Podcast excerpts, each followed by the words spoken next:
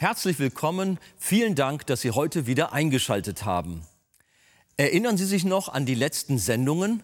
Dort haben wir gehört, wie Nehemia eine traurige Botschaft überbracht wurde und er mit beständigem Gebet darauf reagierte. Er betete fünf Monate lang Tag und Nacht für dieses Anliegen, doch irgendwie schien nichts zu geschehen. Vielleicht kommt Ihnen das bekannt vor. In der heutigen Predigt erfahren Sie, wie es weiterging und was wir anhand dieser Begebenheit über Gottes Plan und Nehemias Herz lernen können. Also bleiben Sie dran.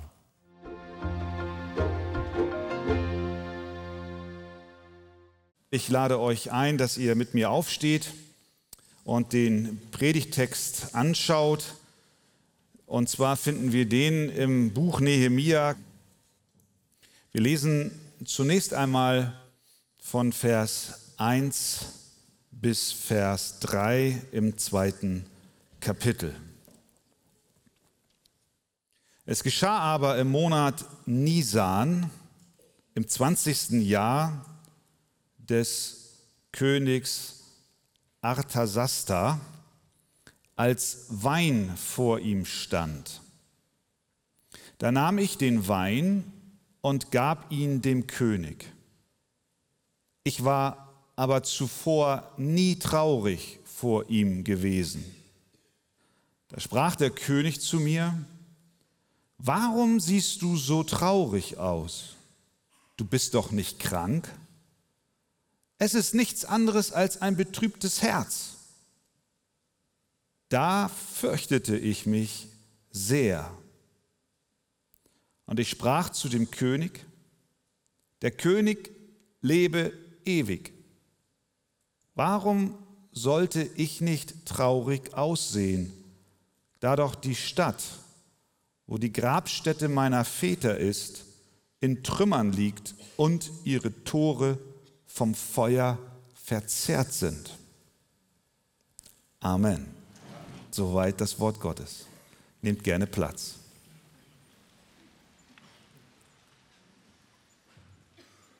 Wir haben es hier mit einem Bericht zu tun, den Nehemia uns überliefert. Er war Mundschenk am Hof des persischen Königs. Und dieser Bericht, den wir hier lesen, diese Szene findet statt auf der Burgfestung Susan, in der Stadt Susan, der Residenz der persischen Könige. Nehemia war der Mundschenk dieses damals mächtigsten oder einer der mächtigsten Männer der damaligen Welt. Nehemia war ein Jude,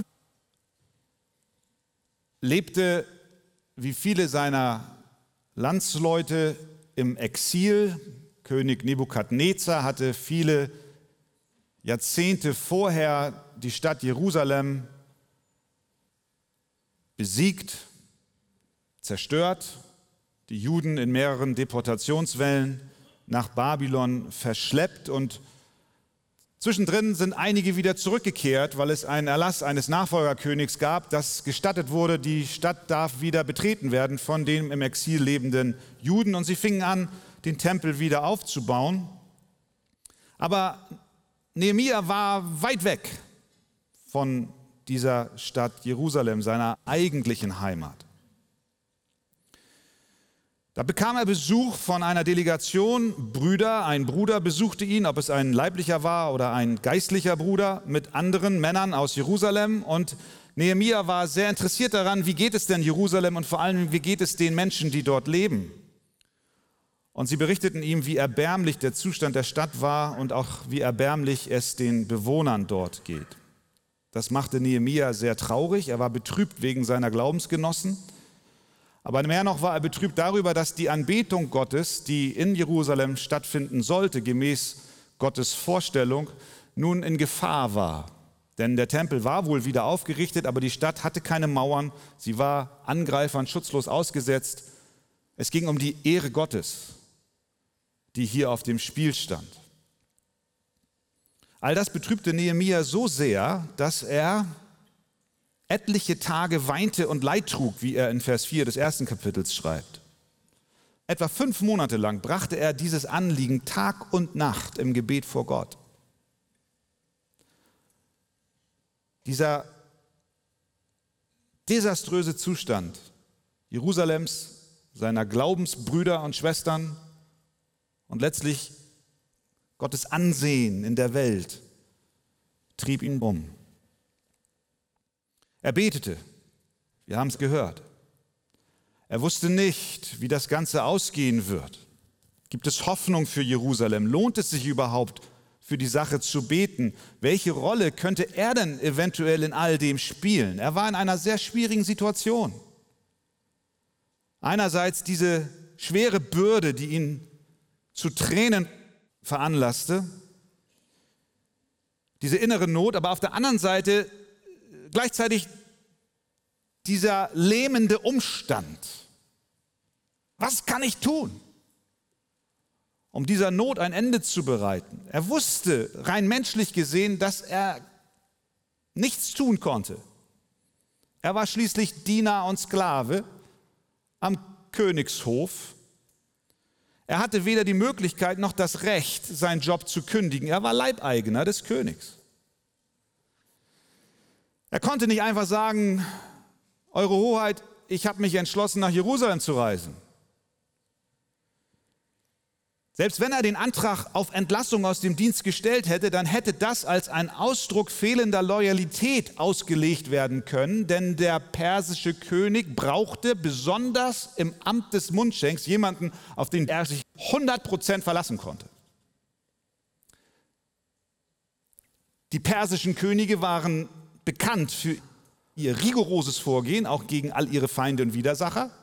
Und damit hatten sie Feinde und Widersacher, die mit Sicherheit auch nach ihrem Leben trachteten. Deswegen brauchten sie jemanden, dem sie vollstes Vertrauen entgegenbringen konnten, der ihnen die Speise und den Trank vorweg testete.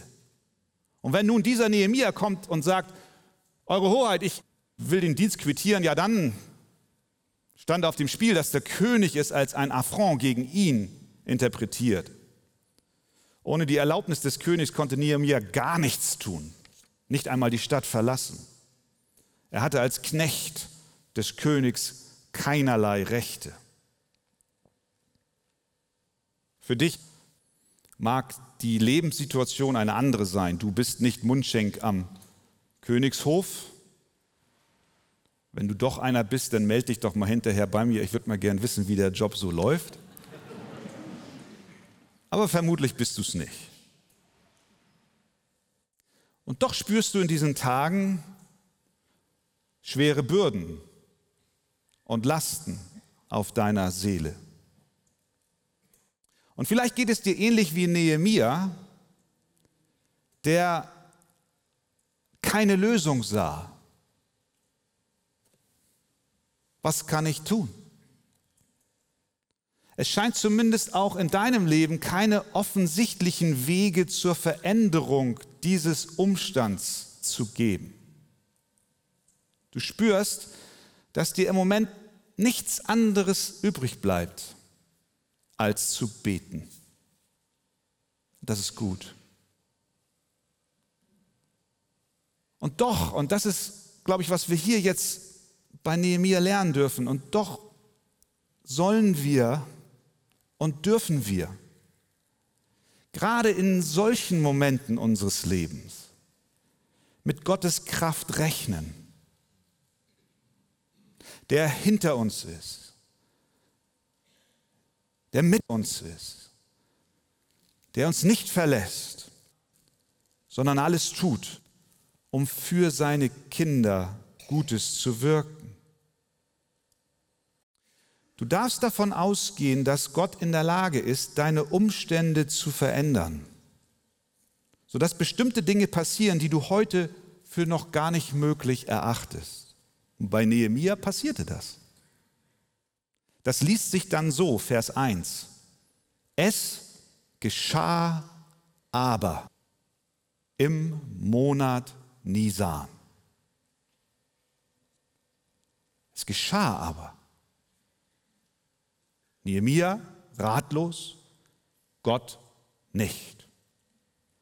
Wir kennen diese Beschreibungen von, von Gott festgesetzten Zeiten, zu denen er sich vorgenommen hat zu handeln. Es geschah aber im Monat Nisan. Die Bibel kennt viele Ausdrücke, die genau diesen Umstand beschreiben, dass Gott einen festgesetzten Zeitplan hat, um seinen Ratschluss nicht nur mit Israel, nicht nur mit der weltweiten Gemeinde Jesu, sondern auch in deinem Leben umzusetzen. Da finden wir dann Ausdrücke wie zum Beispiel bestimmte Zeit, eine von Gott bestimmte Zeit. Oder 3. Mose 23, 4, eine von Gott festgesetzte Zeit. Oder eine erfüllte Zeit. Wir erinnern uns, Galater 4, Vers 4, als aber die Zeit erfüllt war, sandte Gott seinen Sohn. Jesus selber wusste von diesen festgesetzten Eckdaten Gottes, auch in seiner Biografie, wenn er dann immer wieder sagte, meine Stunde ist noch nicht gekommen. Oder die Evangelisten beschreiben, aber seine Stunde war noch nicht gekommen. Will heißen, Gott hat einen Plan. Festgesetzte Zeiten, in denen Gott übernatürlich eingreift und da geht er vor, so präzise wie ein Uhrwerk. Ich kann Uhrwerke nicht auseinanderbauen und wieder zusammensetzen. Zu viele Feinheiten sind darin enthalten, als dass ich feststellen würde, welche Funktion jedes kleine Rädchen hier einnimmt. Und manchmal würde ich wahrscheinlich denken, ach, was soll das, das kriege ich hier nicht rein, das lege ich beiseite. Aber genau das ist, was fehlt. Gott nimmt jedes Detail auch deines Lebens und setzt es zusammen. Und du hast keine Ahnung, wie das am Ende funktionieren kann. Vertraue ihm. Er hat einen Plan. Und es gibt auch in deinem Leben festgesetzte Zeiten. Sein Plan ist immer präzise. So bezeugt es die ganze Bibel. Er führt seine Absichten nach einem zuverlässigen und unfehlbaren Zeitplan aus. Wir wissen nicht wann. Nehemia wusste nicht wann. Wir wissen nicht wie. Nehemia wusste nicht wie. Aber wir wissen, und Nehemia wusste, dass Gott handelt. Er hat nie die Kontrolle verloren. Weder hier, und ich sag's dir, als Kind Gottes darfst du wissen, er verliert nicht die Kontrolle über deine Details, über deine Fragen im Leben. Er ist gut. Die Bürde und Last über Jerusalems Zerstörung drückte Nehemia über Monate so schwer, dass er jetzt das erste Mal, wie er berichtet, traurig vor dem König erschien. Vers 1. Es geschah aber im Monat Nisan, im 20. Jahr des Königs Arthasasta, als Wein vor ihm stand, da nahm ich den Wein und gab ihn dem König. Ich war aber nie zuvor traurig vor ihm gewesen. Zum ersten Mal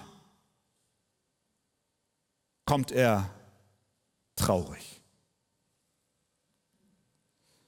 Er konnte nicht. Vielleicht wollte er auch nicht. Wir wissen es nicht. Seine Bedrückung länger für sich behalten. Er war am Ende seiner Möglichkeiten angelangt. Vielleicht fühlst du auch ähnlich in diesen Tagen, bist am Ende deiner Kraft. Rechne mit Gottes Eingreifen, vertraue ihm, dass er dir zur Hilfe kommt. Denn er sagt in Jeremia 1,19, sie werden zwar gegen dich kämpfen, aber sie werden dich nicht überwältigen, denn ich bin mit dir, spricht der Herr, um dich zu erretten. Nehemia also geht nun vor den König und der bemerkt, dass etwas nicht stimmt. Vers 2. Warum siehst du so traurig aus? Du bist doch nicht krank? Es ist nichts anderes als ein betrübtes Herz. Diagnose des Königs. Als Nehemia das hörte, lesen wir nicht, dass er vor Freude auf und absprang, dass dieser mächtige König Notiz von ihm genommen hat, sondern wir lesen das absolute Gegenteil. Er schreibt, da fürchtete ich mich sehr. Er hatte allen Grund, sich jetzt zu fürchten. Warum? Die persischen Könige umgaben sich mit Prunk und Schönheit, aber nicht mit Bedrückung und Traurigkeit. Aber das ist nicht alles. Der Nehemia hatte eine Vision. Er hatte einen Plan und wir sehen das nachher, wie er schon Vorbereitungen in seinem Denken getroffen hat hinsichtlich eines möglichen Wiederaufbaus Jerusalems. Er hatte eine von Gott geschenkte Vision. Er sah etwas vor seinem inneren Auge, nämlich eine wiedererstarkte, eine wiederhergestellte Stadt Jerusalem, ein Anbetungsort Gottes. Aber dieser Plan und diese Vision, die er so tief in seinem Herzen hatte und wo er merkte, ich komme hier menschlich gesehen nicht weiter, stand in einem totalen Kontrast zu dem, was der König bisher hinsichtlich des Wiederaufbaus Jerusalems von sich gegeben hat. Denn der König, vor dem Nehemia jetzt stand, war derselbe, der einige Zeit vorher dafür sorgte, dass die Arbeiten in Jerusalem an der Mauer, die damals begannen, gestoppt wurden. Wir erinnern uns, der Tempel wurde wieder aufgebaut, unter Esra der Tempeldienst wieder aufgenommen. Und mit dem Wiederaufbau des Tempels fing man auch schon an, die Stadtmauern wiederherzustellen. Aber dann gab es Klagen. Klagen von den umliegenden Stadtfürsten, die sich durch ein erstarktes Jerusalem bedroht fühlten. Die Adligen der Perser, die Statthalter, die, die dem König in Babylon dienten, meldeten es und schrieben, und wir können es nachlesen, Esra 4, es sei dem König zur Kenntnis gebracht, schrieben sie, dass die Juden, die von dir zu uns heraufgezogen waren und nach Jerusalem gekommen sind, nun die aufrührerische und böse Stadt wieder aufbauen wollen und dass sie die Mauern vollenden und die Grundfesten ausbessern wollen. So sei nun dem König zur Kenntnis gebracht, dass wenn diese Stadt wieder aufgebaut wird und die Mauern vollendet werden, sie keine Steuern, weder Zoll noch Wegegeld mehr geben und so das königliche Einkommen schmälern werden. Oh, wenn es ums Portemonnaie geht, dann hatten sie ihn. Wir machen also den König darauf aufmerksam, dass wenn diese Stadt wieder aufgebaut wird und ihre Mauern vollendet werden, dir aus diesem Grund kein Teil jenseits des Stromes mehr bleiben wird. Das war die Petition, die sie eingereicht haben. Die Antwort des Königs in Vers 22 Esra 4 war diese, warum sollte der Schaden groß werden zum Nachteil für die Könige, schreibt der König. Und er verbietet jede Aufbauarbeit an der Mauer. Und vor diesem König steht jetzt Nehemia. Er hatte den Wunsch in seinem Herzen, die Stadt wieder aufzubauen und wusste, die Politik des Königs ist eine total andere. Als nun der König fragt, warum siehst du so traurig aus, da bekam er natürlich Furcht. weil er nicht wusste, was passiert, wenn er jetzt den wahren Grund seiner Verzagtheit offenlegt. Aber hier sehen wir etwas, liebe Geschwister, und ich glaube, das können wir mitnehmen. Hier sehen wir etwas im Herzen von Nehemia, das ich mir so sehr für mich und für uns alle wünsche. Eine Hingabe und Liebe zu Gott und seinem Werk und zu den Geschwistern, die Gott uns zur Seite gestellt hat und mit denen wir gemeinsam unseren Herrn anbeten.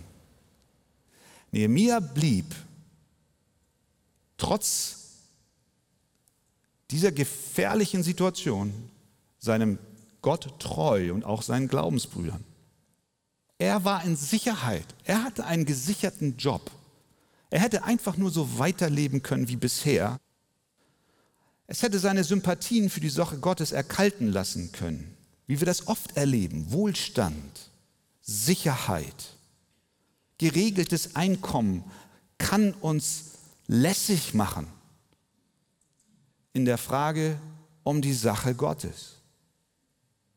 Aber ein gottesfürchtiger Mensch, jemand, der den Herrn liebt von ganzem Herzen, der wird das Wohlergehen der Sache Gottes und der Kinder Gottes stets auf dem Herzen haben. Und Nehemia hat dies getan. Weder Reichtum noch Sicherheit noch die Feierlaune, die auf diesem Anlass zugegen war, ließen ihm von seinem Anliegen abrücken. Er war auf einem königlichen Fest. Die Königin war zugegen. Geschichtsschreiber sagen, wenn die Königin zugegen war, dann war es ein besonderes Ereignis. Und genau das war hier der Fall. Sie war da. Vers 6, die Königin saß neben ihm. Und was antwortet Nehemia? Der König lebe ewig. Warum sollte ich nicht traurig aussehen, da doch die Stadt, und da kommt's, genau der Punkt, um den es geht, da doch die Stadt, wo die Grabstätte meiner Väter ist, in Trümmern liegt. Mit anderen Worten, und du, König, du verhinderst den Wiederaufbau. Ich bin traurig aufgrund deiner Politik. Sehen wir, wie viele Versuchungen in Nehemia gewesen sein müssen, jetzt zu schweigen. Stand viel auf dem Spiel bei einer Erklärung wie dieser. Er hätte viel mehr Vorteile gehabt zu schweigen. Aber die Bürde für Gott und seine Brüder lastete so schwer auf ihm, dass er mit Gottes Hilfe alles in die Waagschale warf und ganz offen redete. Und er schämt sich nicht für das Volk Gottes. Was für eine wunderbare Aussage, die er hier tätigt, die Stadt, wo die Grabstätte meiner Väter ist, liegt in Trümmern. Er stellt sich voll und ganz zu seinem Volk. Er stellt sich voll und ganz zu den Gläubigen, die mit ihm dem Herrn dienen. Er hat gesagt, wie Ruth, dein Volk ist mein Volk und dein Gott ist mein Gott, koste es, was es wolle. Ich stelle mich zu dem Volk Gottes, auch wenn es in großer Bedrängnis ist und wenn es menschlich gesehen keinen Ruhm hat und wenn es ein schwaches Volk ist, ich stelle mich dazu. Und das ist der Geist, den auch wir im Neuen Testament finden. Was schreibt Paulus den Korinthern über die Gemeinde? Ist es eine Versammlung von starken, edlen und von reichen und schönen? Vielleicht teilweise, aber nicht wirklich. Er schreibt, seht doch, Brüder und Schwestern, auf eure Berufung. Nicht viele Weise nach dem Fleisch, nicht viele Mächtige, nicht viele Vornehme sind berufen, sondern was töricht ist vor der Welt, das hat Gott erwählt, damit er die Weisen zu Schanden mache, und was schwach ist vor der Welt, das hat Gott erwählt, damit er zu Schanden mache, was stark ist. Und was gering ist vor der Welt und was verachtet ist, das hat Gott erwählt, was nichts ist, damit er zunichte mache, was etwas ist, auf das sich kein Mensch vor Gott rühme. Das ist die Gemeinde Jesu. Eine Versammlung von Schwachen. Jerusalem und die Gläubigen waren schwach, da niederliegend, aber Nehemia tritt vor den König und sagt, ich setze mich ein für Gott und meine Glaubensbrüder und Schwestern. Mögen wir so handeln, dass wir die Gemeinde lieben, die Geschwister lieben, auch wenn sie vor der Welt nicht das Edelste sind, was die Welt zu bieten hat. Aber bei Gott sind sie kostbar und wertvoll. Amen. Amen.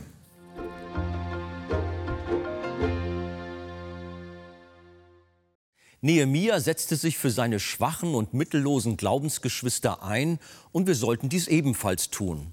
Auch die Arche nimmt sich diesem Anliegen an, indem sie auf verschiedenen Kontinenten praktische Hilfe für Menschen in Not leistet so zum Beispiel auch in Südostasien. Sehen Sie jetzt einen kurzen Film von unseren humanitären und diakonischen Missionsprojekten in Myanmar. In der Welt werden die Christen zunehmend verfolgt. Myanmar steht im Weltverfolgungsindex auf Platz 18.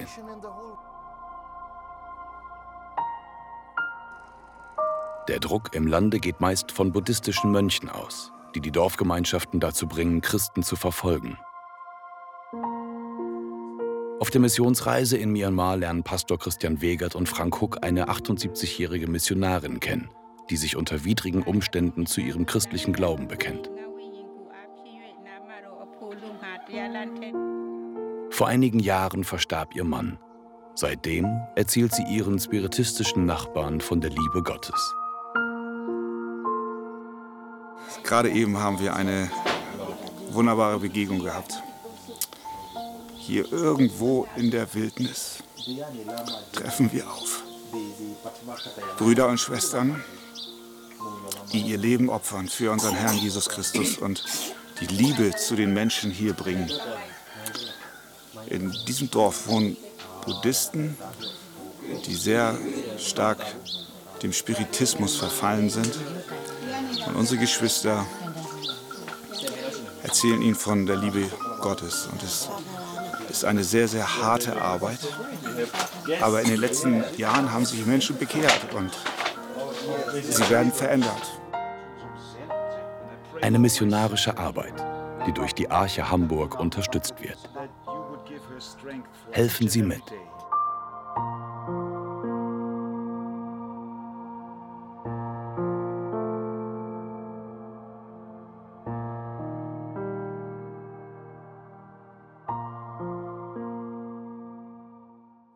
Liebe Zuschauer, die Bibel erklärt, dass der Glaube ohne Werke tot ist und Anteilnahme und Fürsorge für die Armen und Notleidenden ein Ausdruck wahren Glaubens ist. Wir bedanken uns bei allen, die uns dabei unterstützen und dadurch neue Hoffnung und Lebensperspektive in das Leben vieler Menschen in aller Welt bringen.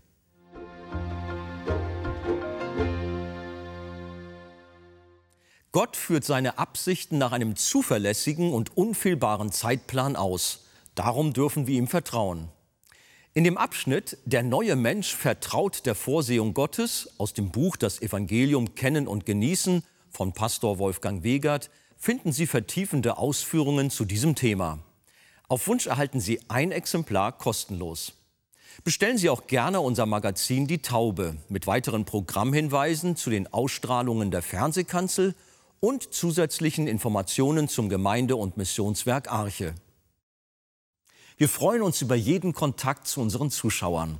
Sie erreichen uns per Brief, E-Mail oder zu nachfolgenden Zeiten unter der eingeblendeten Telefonnummer. Näheres zur evangelisch reformierten Freikirche Arche finden Sie im Internet. Liebe Zuschauer, mit Ihrer Spende helfen Sie mit, das Evangelium von Jesus Christus über das Fernsehen in viele Häuser zu übertragen. Wir sagen auf diesem Weg herzlichen Dank. Über eine Spende auf die eingeblendete Kontoverbindung würden wir uns sehr freuen. Nun verabschiede ich mich von Ihnen. Seien Sie bei der nächsten Fernsehkanzel gerne wieder dabei.